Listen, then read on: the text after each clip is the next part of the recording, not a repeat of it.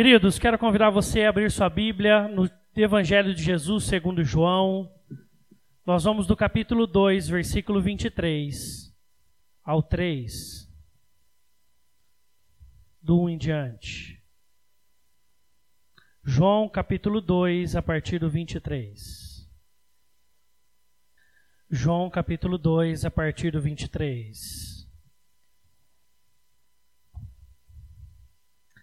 Diz assim a palavra do nosso Deus. Estando ele em Jerusalém durante a festa da Páscoa, muitos, vendo os sinais que ele fazia, creram no seu nome. Mas o próprio Jesus não se confiava a eles, porque os conhecia a todos e não precisava de que alguém lhe desse testemunho a respeito do homem, porque ele mesmo sabia o que era a natureza humana. Havia entre os fariseus um homem chamado Nicodemos, um dos principais dos judeus. Este de noite foi ter com Jesus e lhe disse: Rabi, Sabemos que és mestre vindo da parte de Deus, porque ninguém pode fazer estes sinais que tu fazes se Deus não estiver com ele. A isto respondeu Jesus: Em verdade, em verdade te digo que se alguém não nascer de novo, não pode ver o reino de Deus. Perguntou-lhe Nicodemos: Como pode um homem nascer sendo velho? Pode porventura voltar ao ventre materno e nascer segunda vez? Respondeu Jesus: Em verdade, em verdade te digo: quem não nascer da água e do espírito não pode entrar no reino de Deus. O que é nascido da carne é carne, e o que é nascido do espírito é espírito. Não te admires de eu te dizer: importa-vos nascer de novo. O vento sopra onde quer, ouves a sua voz, mas não sabes de onde vem, nem para onde vai. Assim é todo que é nascido do espírito. Então lhe perguntou Nicodemos: Como pode suceder isto? Acudiu Jesus: Tu és mestre em Israel e não compreendes essas coisas? Em verdade, em verdade te digo que nós dizemos o que sabemos e testificamos o que temos visto. Contudo, não aceitais o nosso testemunho. Se tratando de coisas terrenas, não me credes, como crereis se vos falar das celestiais?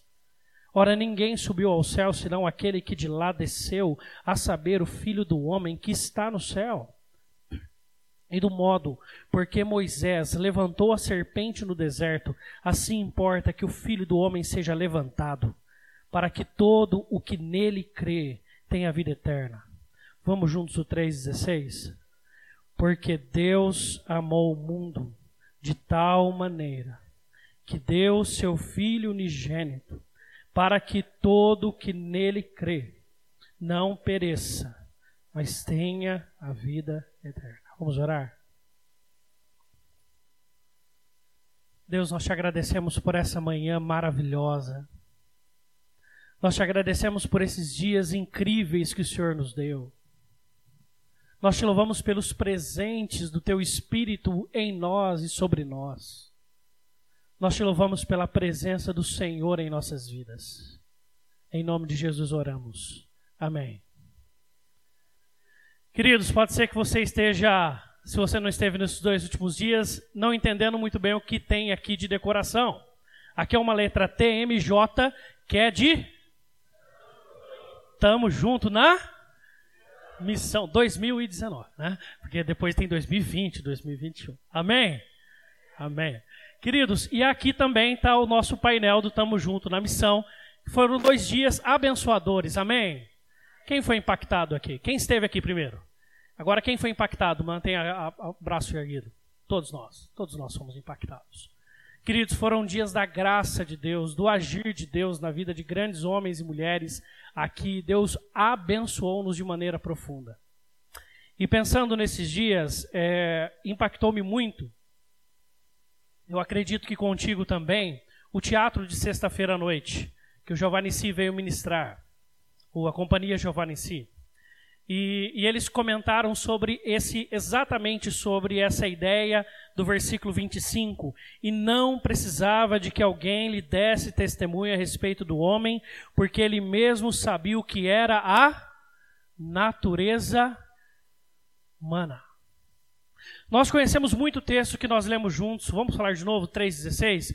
Porque Deus amou o mundo de tal maneira que deu seu Filho unigênito, para que todo o que nele crê não pereça, mas tenha vida eterna. Nós conhecemos esse versículo, mas esse versículo está inserido nessa história de Nicodemos. Esse versículo tem um contexto. Jesus fala isso para um homem, mas para um homem que tinha algo muito interessante. Ele era nobre, ele era importante, ele era um dos principais de todo o seu povo, ele era grande. E para ele chegar onde chegou, ele aprendeu uma coisa: controlar tudo na vida dele. A controlar o jeito que ele se relacionava, a controlar o jeito que ele demandava a vida dele, a controlar-se, a ser disciplinado em todas as coisas. E o controle é muito bom, a disciplina é muito boa. Tratar as pessoas com educação é honesto, é justo, é maravilhoso. Só que perceba que Jesus exatamente toca na ferida dele, e se você estava aqui sexta-feira, você entende, naquilo que ele fazia, que em si não é um pecado, mas que na vida de Nicodemos se tornou. Nicodemos procura Jesus de noite e João não só cita neste texto, como lá no final vai citar porque era um homem que, apesar de tratar Jesus com grande nobreza, com grande educação, com elogios máximos, haja vista a posição que ele tinha, também tinha um problema, ele procura Jesus de noite para não ser visto. Ele quer ainda assim manter o controle de toda a situação. E aí, depois que Jesus ouve todos aqueles elogios, tu és mestre vindo da parte de Deus. Jesus ele nem cumprimenta aquele homem. Jesus não diz nem boa noite. Jesus é, neste texto, aquilo que nós poderíamos pensar de alguém mal educado, deselegante, sem ser pecador. Porque Jesus toca na ferida daquele homem. Ele vai para ele e fala assim: se você não nascer de novo, está tudo errado. O céu não é controlado por homens. O reino é de Deus e não dos homens. Você é versado no reino dos homens, mas e no reino de Deus? Você é grande no reino dos homens, mas você precisa ser grande no reino de Deus. E é isso que Jesus fala para aquele homem.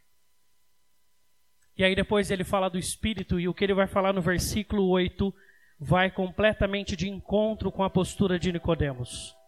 O vento sopra onde quer, ouves a sua voz, mas não sabe de onde vem, nem para onde vai. Assim é todo que é nascido do Espírito.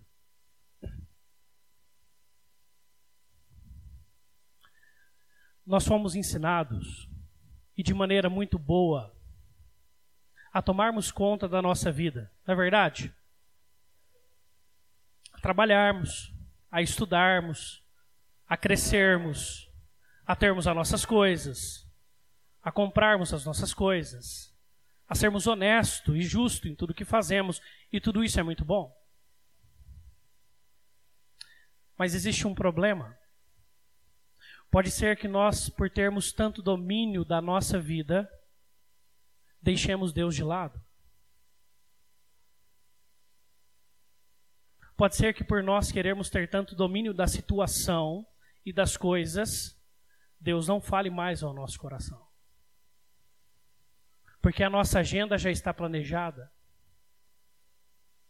Porque a nossa vida já está guiada pelos nossos princípios.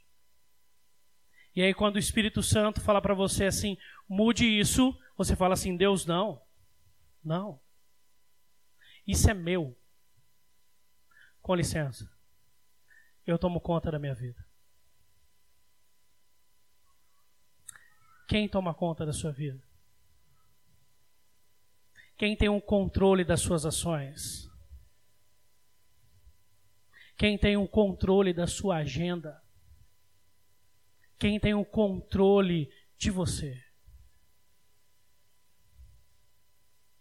Quando é o Espírito, muito dos nossos planos e sonhos são destronados para a glória de Deus. Amém? Mas enquanto formos nós, muitas coisas acontecerão do jeito que queremos. Mas há um problema nisso. A Bíblia diz que Jesus veio, enviado pelo Pai, para que todo aquele que nele crê não pereça. Quando nós assumimos o controle das nossas vidas, quem perece somos nós. Porque quem comandará os nossos corações é a nossa natureza humana. E nós queremos, vamos querer ter o controle sobre todas as coisas, e o pecado inundará nossas ações e escolhas. Eu quero que você faça um tempo de oração agora.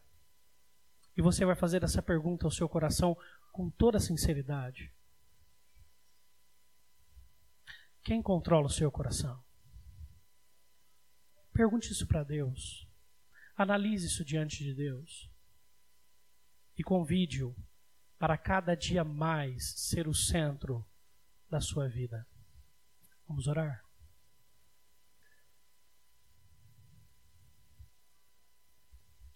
Senhor,